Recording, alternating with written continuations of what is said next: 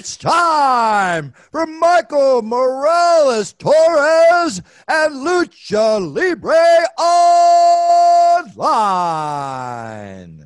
Saludos a toda la afición de la lucha libre. Este que les hable es Michael Morales Torres, integrante del equipo de lucha libre online. Y tenemos el enorme privilegio de presentarles a nuestra invitada especial en la tarde de hoy, directamente desde Toronto, Ontario, Canadá, para el mundo, ex campeona de las knockouts de TNA, ex campeona de las knockouts en pareja de igual manera de TNA, la creadora de Wild On with Taylor Wild, Miss Taylor Wild, in the house. How are you doing today? Oh, I'm so good. Thank you so much for having me.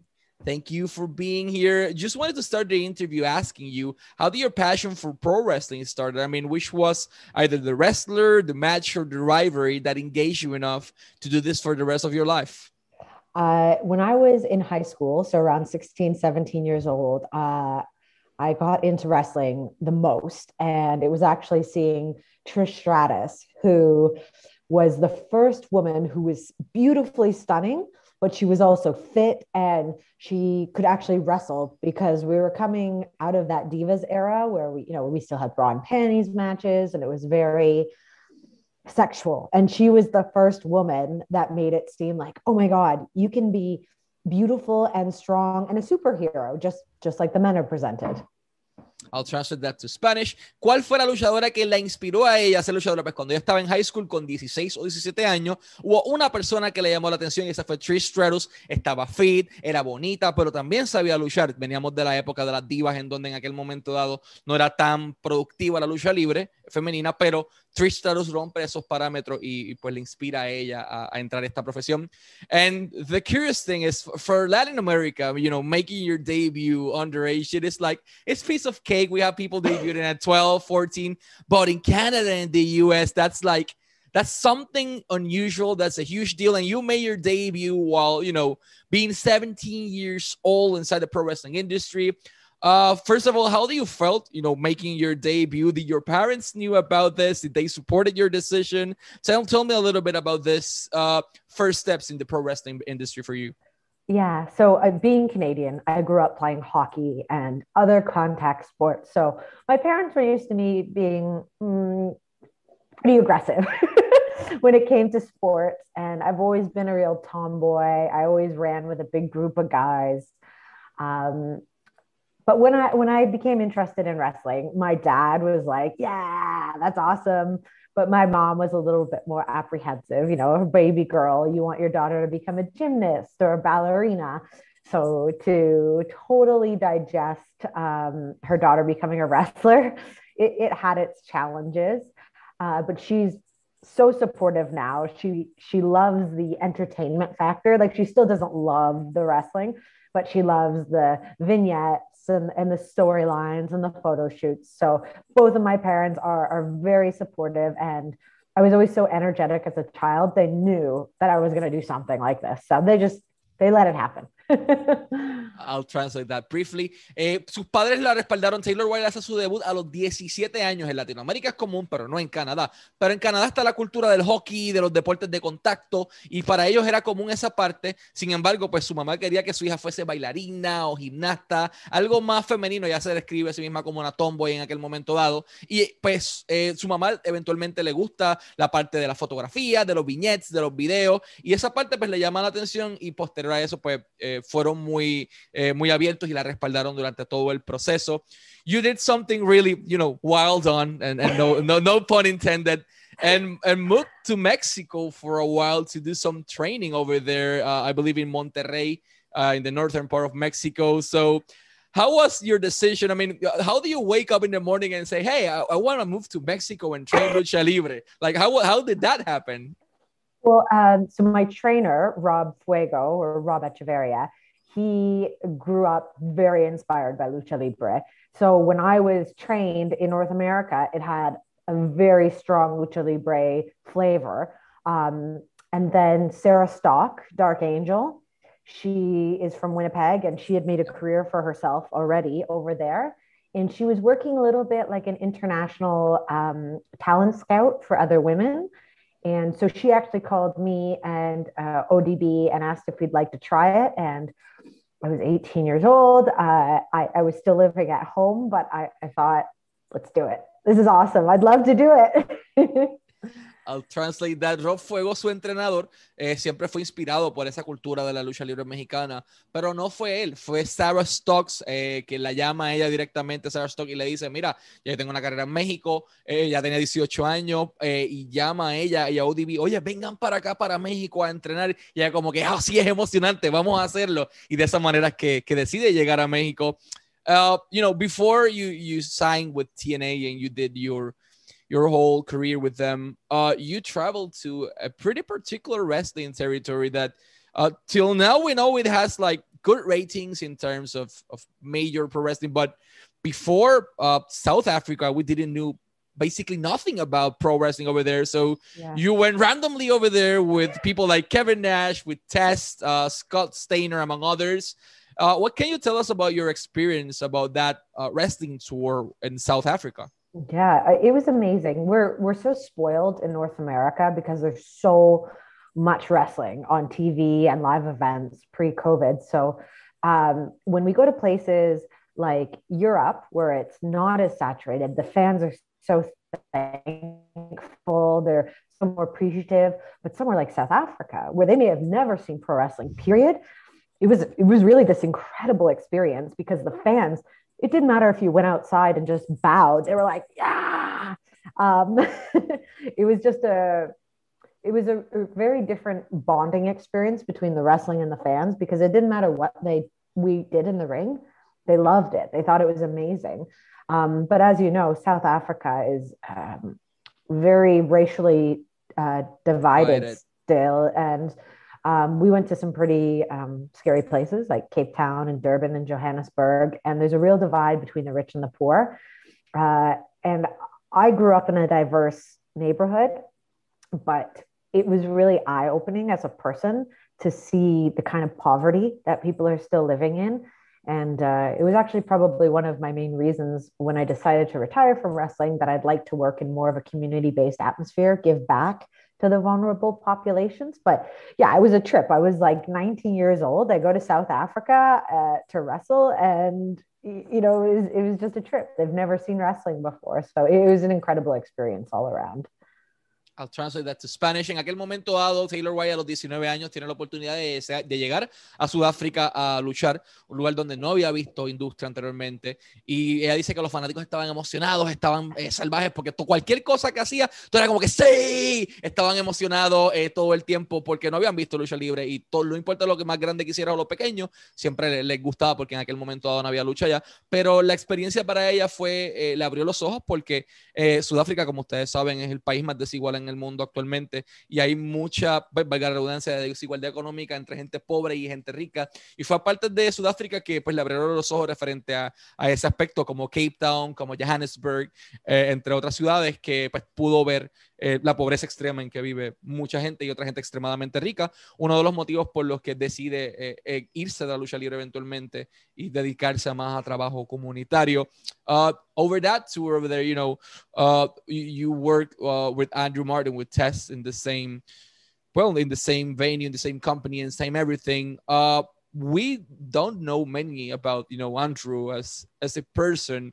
Uh, with the opportunity you have to share with him, a fellow Canadian as well, uh, to you. So, uh, do you have the opportunity, you know, to, to speak with Andrew, with Test at any moment, but of what you saw? How was him as a human being?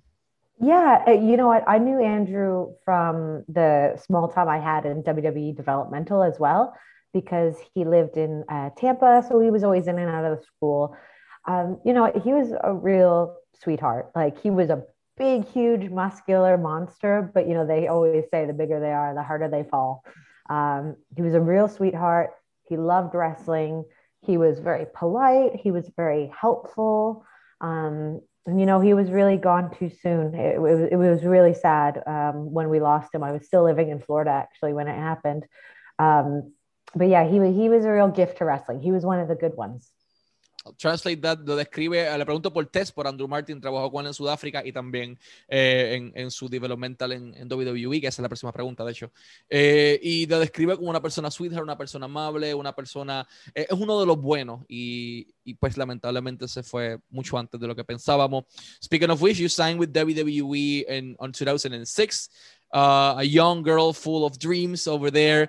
Uh, so, who was the first person that brought you in the WWE's developmental system? Uh, so originally it was Tommy Dreamer. He okay. was working as the head of talent relations, and he was the one that was like, "That girl has something."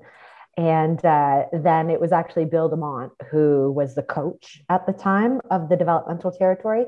I had a week long tryout, and uh, he he just saw that I wasn't just your average female wrestler. I I could hold my own with the guys.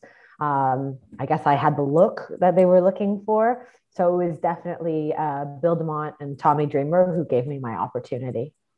I'll translate that. ¿Quiénes fueron las primeras personas que le dieron su oportunidad para ingresar al territorio de desarrollo de WWE en aquel momento dado? Pues primero que todo, Tommy Dreamer es que dice como que esa muchacha tiene algo, pero Bill DeMott fue la persona que después del tryout de una semana eh, finalmente toma la decisión de traerla al equipo. And speaking of which, how was your experience working in the old deep South wrestling territory? Because we know many things about uh, OVW or FCW or NXT now, but not as much of you know deep South wrestling. So, how was your experience, you know, living there?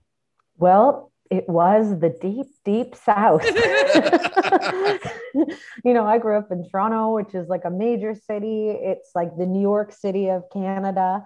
Uh, I grew up in a culturally diverse environment, different classes uh, of financial uh, situations, whereas McDonough, Georgia was um, white trash, to say the least. it was the first time I've experienced that really small town um, in the southern states where, like, literally everyone knew your gossip uh, you'd go get your morning coffee and, and, they'd be asking you questions about your life, things you didn't know they knew. Uh, there was one gas station, one gym, one Walmart. Like it was really small town. So culturally, that was the first time I was kind of shocked. I'd been to South Africa, I'd been to Mexico. I felt fine. When I went to McDonough, Georgia, I was like, this place is weird. um, and you know, like, but I was thankful to be there. Like I had made it. I was working for WWE. I trained five days a week.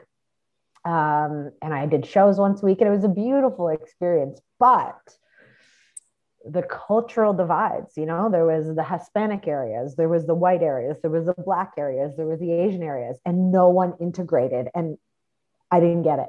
I just didn't get it. I, I, and I, one of the reasons I could never live in the States is I don't believe in that shit.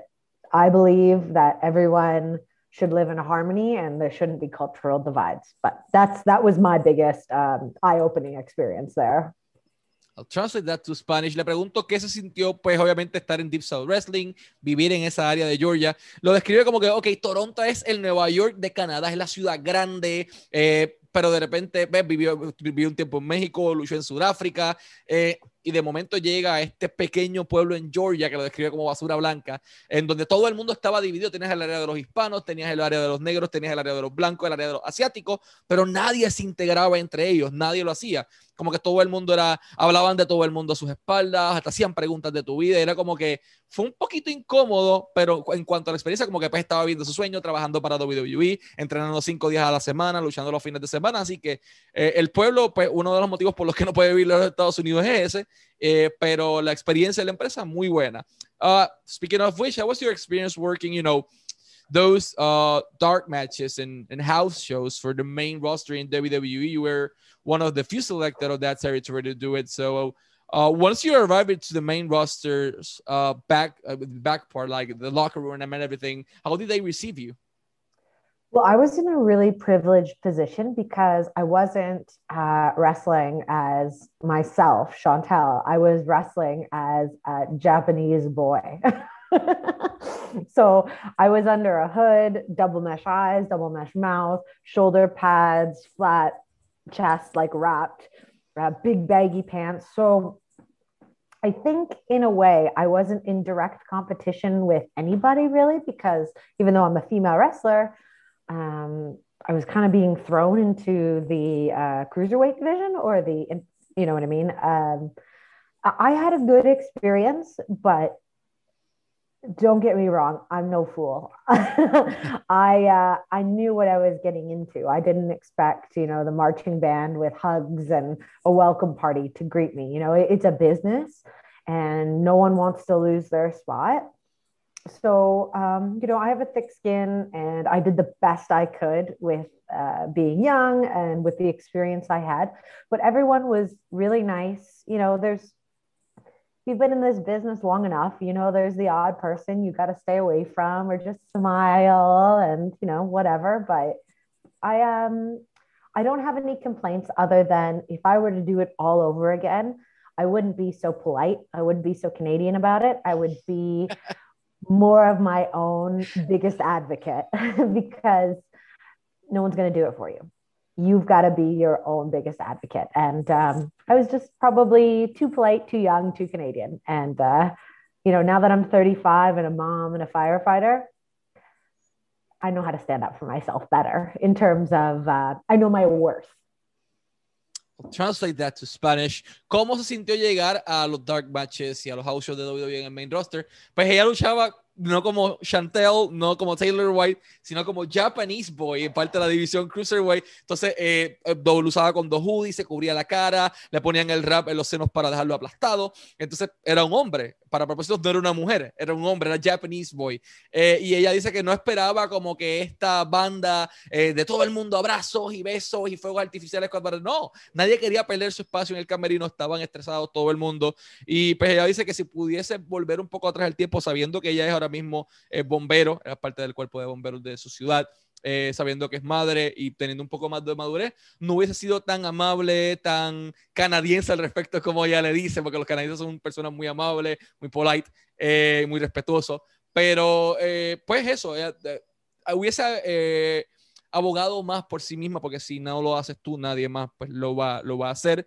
Uh, you know, after that you were uh, released or you requested your release depending on on who you ask uh, on this situation uh, from WWE, and you were granted a tryout match uh, on TNA with uh, Raisha Saeed in 2008. So how did that happen? Uh, how did you, you know, uh, from going from the deep south, deep, extremely deep south, you went to Nashville. so it's like you decided to work for TNA. How did your tryout match happen? Actually what so what had happened when i uh, parted ways with wwe i gave uh, TNA a call right away after my 90 day no compete clause with wwe and i said look i'm no longer with the company. I love what you're doing with the knockouts. It's really exciting. Um, i'll stay in the states if you guys you know want to use me but they had just hired 13 new knockouts at that time. Wow. So, yeah. so it was crap timing for me. So I said, okay, no problem. Like, I'm just going to go with the flow of the universe.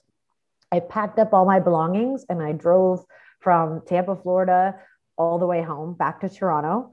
Uh, and I enrolled myself back in university. And I was being a student again for about six months. And then TNA called me up and they said, we'd like to use you now. and I said, okay, great. Well, I'm not leaving Toronto because I've just, you know, rerouted myself.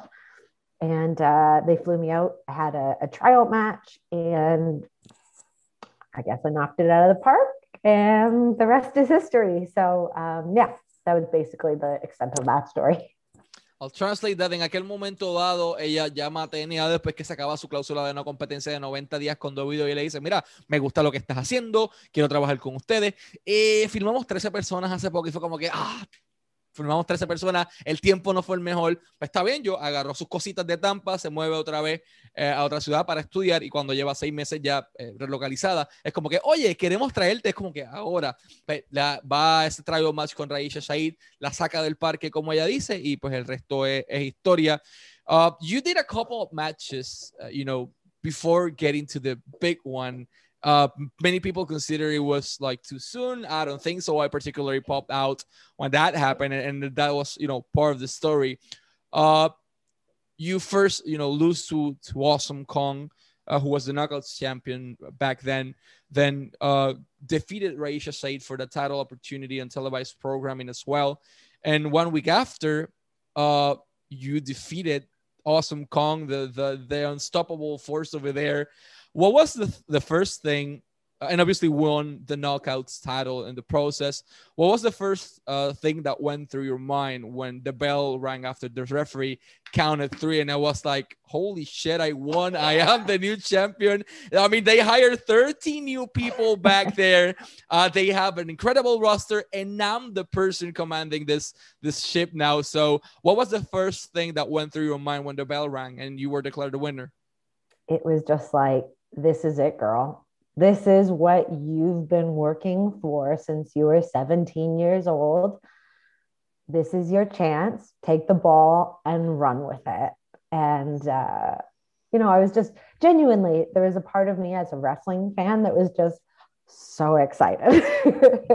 like, Awesome Kong was this character that we haven't seen in North American women's wrestling.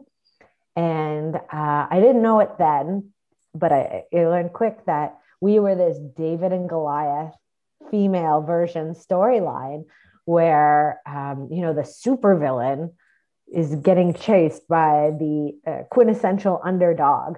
And that's really who i am as a person. I've always been fighting for everything i have. I haven't been given anything easily. So when i won that belt i thought this is your time. Enjoy it. And like fucking celebrate I'll translate that. Eh, cuando ella, ok, historia larga corta, eh, Taylor Wilde debuta en, en, la programación de TNA contra Awesome Con como parte de un reto eh, que hacían a las personas que estaban en el público. Awesome Con le gana la primera vez, eh, pero ella estuvo muy cerca de lograrlo. La segunda lucha que tuvo fue contra Raisha Shahid para una oportunidad, logra la victoria va contra Awesome Kong y esta historia de David contra Goliath, eh, está el máximo rudo contra esa underdog, versión femenina, un personaje nunca antes visto en caso de Awesome Kong, Taylor Wilder era la underdog y de repente se lleva la victoria y todo el mundo se queda como que, ¿qué carajo acaba de pasar? Eh, ella dice simplemente como lo que primero que viene a su mente es como que esto es por lo que ha estado trabajando desde que tengo 17 años, disfrútalo, este es tu momento y bueno, el resto es historia. Uh, after that, you know, uh, well, first of all, how was your experience working with the knockouts back then while being their champion? I mean, there was an incredible roster over there, specifically uh, Awesome Kong. How was your experience working with her? Incredible. Absolutely incredible. It was a completely different environment than what WWE was because in the women's locker room, it was a mix of um, workers, wrestlers, and models who then had learned how to wrestle. So I would say that the relationships there were more competitive, maybe uh, less genuine. Whereas in the knockouts, we had all been wrestling on the independents for five, ten years. We already knew each other really, really well. So it was more of a family, it was way more of a sisterhood. And at that time, Impact not only would have women's matches on the show, we'd have two women's matches, which was no major company had done that before and we were the highlighted storylines. And um, Awesome Kong herself, she is one, an incredible human being. She's just the sweetest person. She would take her sweater off her back and give it to you if you're cold. And she's a big star in North America. She was a big star in Japan. She's never going to give you anything that you don't deserve. But once you make it in her inner circle and she sees that you work hard, you love wrestling, it. You guys are as thick as thieves. And um, oh, sorry, my uh, it says my internet's slow. So um, you can hear me okay? Yeah, I, I okay. sorry. Hear. Okay, sorry. Um, so yeah, and, and, she taught me so much. You know, I had been uh, wrestling for uh, I guess like three years at that point, like not that long at all, really. And and she had way more experience than me, so together we just worked on this incredible storyline that we basically took around the world for three years. So being in a story with her storyline was the like the pinnacle of my career. I'm so thankful for that time in my life I'll translate that to Spanish. En aquel momento dado, ella describe la experiencia backstage en WWE como pues era un ambiente un poco más nocivo, un poco más tóxico tal vez, por el hecho de que pues había la mitad de las luchadoras, pero la mitad eran modelos, todo el mundo estaba peleando por un espacio, eran bien competitivas, versus en las knockouts, todo el mundo ya había sido luchadora por 5, por 10 años, eh, y era increíble ver cómo estaba esa hermandad. Entonces, eh, referente a Awesome Kong, tuvieron la oportunidad de crear magia. Son con era esta estrella grande que era estrella en Estados Unidos, en Japón, donde quiera que había ido, pero pues una vez ingresas a su círculo, que ya ve que eres trabajadora fuerte, que eres buena, que estás inspirada en eso, eh, simplemente entras a su círculo. Era el tipo de persona que se quitaba el jacket o el coat y te lo daba a ti para cuando tenías frío en el camerino. O sea, una persona muy amable y ella describe como el, el tope o la cima de su carrera el haber trabajado con Awesome Kong. Uh, after that, you know, you competed in the Knockouts Tag Team division where you won the tag team titles twice. Uh, how was your experience competing on that division after being basically your whole career working solo? Yeah, well, it was um, like perfect synchronicity of the world because here is Dark Angel Sarah Stock, who's from Winnipeg, Canada, and she spent majority of her career in Mexico City. Uh, the one who got me to Mexico, and here we are, you know, eight years later, and we're a tag team. So it, it was an incredible, uh, you know, maze to get to each other. But I think because we had both been singles wrestlers for so long, and the knockouts division was constantly growing and it was constantly becoming more diverse, we took that as a massive compliment that, okay, now we're going to add another layer. We're going to make a knockouts tag team division. And we were honored that we were considered to uh, take that torch. And because we were different than other American female wrestlers because we both loved lucha libre. We were both, you know, super athletes. Um, we were so excited. Translate That. En aquel momento ahora pregunto por la división en parejas de las Knockouts. Toda su vida trabajó como singles competitor. De repente está eh, en el mismo equipo con Sarah Stock, la misma persona que la lleva a México inicialmente, que también es de Winnipeg, que es canadiense, al igual que ella. Y bueno, después de ocho años simplemente fue que una experiencia como que mind blowing. La puerta queda la vida. Estoy aquí trabajando contigo y ahora somos las campeonas en parejas de las Knockouts. Simplemente una experiencia eh, pues del otro mundo. Uh, on 2010, you left TNA, but but you left the whole pro wrestling industry and the square circle, and you've been one of the few that said, I'm done. And, and you were really done because retirements in pro wrestling, it's like Ric Flair. Uh, he retired from WWE, then he went to TNA, and many people done that before. So, why did you took the decision of, you know, leaving the square circle more, more than TNA, the whole pro wrestling industry? Yeah, well, I had started uh, actually performing wrestling shows at 18. At this point, I was 25. I had been on the road full time since I was 18. Uh, and, you know, being so young, that's kind of a long career. And being 25, I got to the point where I was starting to worry about my future because I was starting to feel physically really beat up. Uh, I hadn't finished my university degree. I had no real work experience. You know, my resume, great. It says, you know, eight years you've been a professional wrestler. But if I were to break my neck, I'd have nothing to take to an employer uh, besides I can yell at the camera really well and I can do a flip, um, you know, which is makes for interesting conversation, but I'm not, I'm not employable. So from a wrestling standpoint, I was burnt out. I had an excellent storyline going with TNA for five years. Uh, but then management was changing at that time, and their focus was no longer the knockouts. And I don't think um, I was at the top of their list. That's when they were starting to bring more models in, which was fine because uh, I was starting, I was burnt out of wrestling and I was ready to make a more normal life for myself for lack of better term. Uh, so you know i'm i'm not someone who minces my words. I say i'm done i'm done. Because when i'm there i put everything i had into wrestling. And when i was done i was i was done. I like i needed a break. There's nothing worse to me than a wrestler backstage who's burnt out. Their matches are terrible. They're like not nice people because you can just tell they're over it and I never wanted to be that person. I felt so blessed to have the career I did that I knew it was time to go and that was it. I'll translate that. Eh, ¿Por qué motivo Taylor Wilde es una de las pocas personas, de hecho, quien se marcha de la industria y dice, está hasta aquí, ya, más nada, finito, se acabó.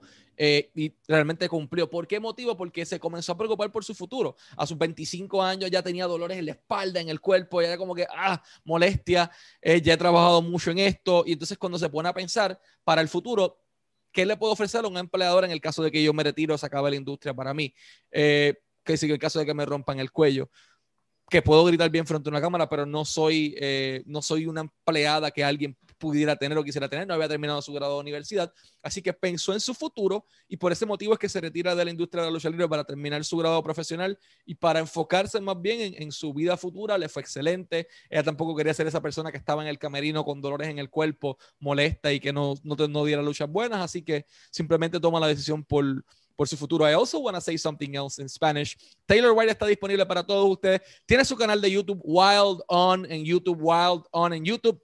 Instagram como at Real Taylor Wild, Instagram at Real Taylor Wild, Twitter at Real Taylor Wild, de igual manera, igual que en Instagram, a Real Taylor Wild, ProWrestlingTees.com slash Taylor Wild, ProWrestlingTees.com slash Taylor Wild para todas las mercancías y camisetas, sea del podcast o de ella. Y lo más importante, Wild On with Taylor Wild, diferentes podcasts hablando de lucha libre femenina y de todo, eh, disponible en Spotify, Apple Podcasts, Google Podcasts, Breaker, Overcast, Radio Public, entre otros. Denle una oportunidad al podcast, créanme, vale la pena. Wild On with Taylor Wild. Spotify, vayan en el lugar más fácil, o Apple Podcast o Google Podcast, Breaker, Radio Public, entre muchas otras. Simplemente tomen de su tiempo, créanme, las conversaciones vale la pena. Va a tener a Tasha Steels en muy poco de igual manera, al igual que ha tenido muchas personas como la misma Trish.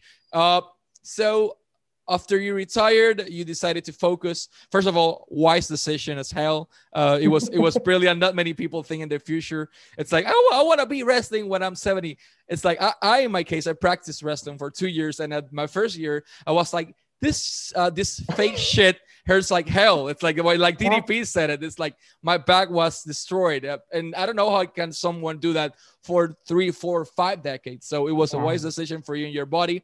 Uh, how did you decided you know to start doing a podcast how did that first episode season one uh, started it's like you've been outside of the the pro wrestling industry for so long this is your way to get like okay i want to do this but i want to do it my way uh, was it your decision was it someone convincing you how did uh, Wilde On with Taylor Wilde happen yeah, thank you for asking. And thank you very much for the compliment. I, I don't take that lightly. I really appreciate you. that. Um, well, what happened was I've been really fortunate over the past 10 years while I've been retired. I've had a call from a major company every few years to say, You want to come back? Is this your time? And I've never been interested. Uh, and then, roughly around mm, early March, I got a call from a major company asking if I want to come back. And I've been so impressed with where women's wrestling is right now. It's the first time since I left wrestling that I've felt motivated to maybe get back in the ring. And I said, yeah, you know what? I'm going to do it. I've been away long enough. I'm excited again. And um, my my sons, they're old enough that they could watch and they could really get a good kick out of it. Uh, and my firefighting uh, colleagues, they're super supportive of it. They've been bugging me to go back since I became a firefighter. So when I was just about to debut again, COVID happened. Oh, shit. Literally, March 28th was when I was supposed to debut. So I didn't want to lose the momentum of what I'd been training for physically, mentally, getting ready for. And for years, I've always tried to write my story because I think I have enough interesting stories as a person that, you know, maybe the people would want to hear it. But writing is really hard. Like writing a book is a skill. You got to sit down for hours a day, you got to be focused. And I'm not any of those things. So I thought this could be a way to do an audible autobiography, but talking with all my guy friends, my girlfriends, my family I've had in the business, and reliving our stories in the form of an interview. And mostly, there's not a lot of facts outside of what we know about normal female pro wrestlers. We know their height, their weight, what titles they've won, and maybe a few fun facts. Whereas I know that my brothers and sisters, they're brilliant. They're musicians, they're entrepreneurs, they're academics. And I really wanted to highlight and tell their stories because they're more than pro wrestlers. They're, you know, they're they're superheroes. So that was my idea starting a podcast, telling my stories, but also highlighting all my brothers and sisters in the business. I'll translate that to Spanish. Eh, ¿Por qué motivo nace el podcast Wild On? La llamaron muchas veces. Le decían, ah, Taylor, eh, queremos que vuelva eh, tal fecha. Y Taylor le decía, ah, todavía. Y cuando dice, ah, tú sabes qué, me gusta cómo está la industria de la lucha libre femenina, me gusta cómo está moviéndose la cosa, ¿sabes qué? Voy a volver. Y cuando estaba a punto de volver el 28 de marzo de 2020, la pandemia ocurre, el COVID evita que ella vuelva a debutar. Y es como que no quiero perderle el momento, quiero también contar mi historia y decide entonces hacer este podcast eh, Wild On con Taylor Wild, eh, de contar su historia, de su autobiografía, pero también de contar la historia de sus hermanos y hermanas en la industria, que pues además de ser luchadores son, eh, como dice, entrepreneurs, son autores, hacen diferentes tipos de cosas, son músicos y, tener la oportunidad de contar su historia y de que el resto del mundo conozca la historia de sus compañeros, de sus hermanos y hermanas de la industria, simplemente es una oportunidad increíble. Okay, so uh, you, you already got us curious. I you mentioned March 28, 2020. That's a Saturday. Only Impact throws, you know, their, their events on Saturdays. Uh, well, AEW does, but not that often. Uh, was Impact the company that contacted you to make, you know, their return to the company? I'm saying nothing. you know what? I will say, like, um, Impact has always had my heart formerly TNA, for what they've done for women's wrestling. But I am a huge fan of NXT. Io Shirai, Shotzi Blackheart. There is some serious female talent. So I am coming back and I am coming back soon because my American visa has now been approved. But you have to keep your eyes peeled. I'm not telling you where I'm going to land. Just know that I am a big fan of all the companies. So you don't you don't know. I you just got to keep your eyes peeled. So coming back, it's still an option on 2021 if the pandemic and everything gets solved. Yes. I'll translate that to Spanish. Le pregunto por qué me dice que estaba a punto de hacer su regreso el 28 de marzo. Y yo, 28 de marzo, sábado, NXT o Impact son los que tienen pay-per-view los sábados. AEW también, pero no hubo esa semana. Entonces, me pongo a pensar yo como que quién será, quién será, quién será. Él dice, no voy a decirles nada, hace silencio, pero pues le gusta lo que está haciendo Impact, eh, siempre van a tener su corazón, pero también le gusta NXT, le gusta lo que está haciendo Yoshira y el resto de la chica, así que eso está excelente. Y dice que sí, va a volver, en algún momento dado va a volver, vamos a ver cuándo. Uh, first of all, it's been more more than an honor for us to have you as our guest. And I wanted to to ask you a last question regarding women's pro wrestling. I mean, in the 90s it was more gimmick braun panties match uh, until you know trish and Lita happened that changed everything. But you know the women's wrestling as we know it today it was exactly what we were seeing like 10 15 years ago on impact or tna at that point. Uh, do you think the women's revolution, quote unquote, on WWE happened uh, inspired on, on what you gals were doing on TNA before? So, like you know, as a wrestling fan, wrestling always ebbs and flows. It's always changing. Whatever the focus is, there's always something that's in style. I can't say that we were the only ones that influenced the women's re- wrestling revolution where we see in NXT and WWE. But I will say, because we were given so much focus and we had so much fun, like I think you could see when you watched TNA back in that day, we were all having the time of our lives. So I do think we changed the trajectory of where women's wrestling was going. And of course, we had to have an influence because WWE knows that our ratings were going up because of the knockouts. So they knew that was a good business move. And WWE is a business. So they knew they had to catch up. So I'm sure they were motivated. I can't say we were the only ones because there's a lot of incredible women's wrestlers in different promotions. But I will say, we definitely helped influence it. I'll translate that. Le pregunto si TNA y su división de los knockouts fue lo que inspiró a la revolución femenina que estamos viendo ahora mismo. Ella dice, bueno, no necesariamente completamente nosotros. Nosotros sí eh, eh, dimos ese empujoncito extra cuando ellos vieron que los ratings de TNA subían cuando tenían los knockouts, entre muchas otras cosas, la exposición. Hubo muchas personas en la industria que fueron parte de esto. Pero sí, definitivo, la, la división de las knockouts de TNA fue una de las cosas que ayudó a, a levantar la vara. Una vez más, antes de irnos, Wild On con Taylor White disponible en Spotify Apple Podcast, Google Podcast, Breaker, eh, Radio Public, entre muchas otras de igual manera. Ah, pueden seguirla como Real Taylor Wild en Instagram y en Twitter, en YouTube como Wild On y ProWrestlingTees.com slash Taylor Wild para toda la mercancía. Uh, Miss Wild, it's been more than an honor for us to have you as our guest. Always wishing you success in your life, both, uh, you know, in terms of pro wrestling projects, but in your firefighter career, in your life as a mom, as a family member, uh, as a human. Just keep enjoying life, stay safe from COVID and all this weird shit that's been happening due to the pandemic. And thank you so much for your time. It's been an honor for us. Thank you so much. It's been such an honor for me. So uh, I hope we stay in touch and I'd love to do this again if you have time.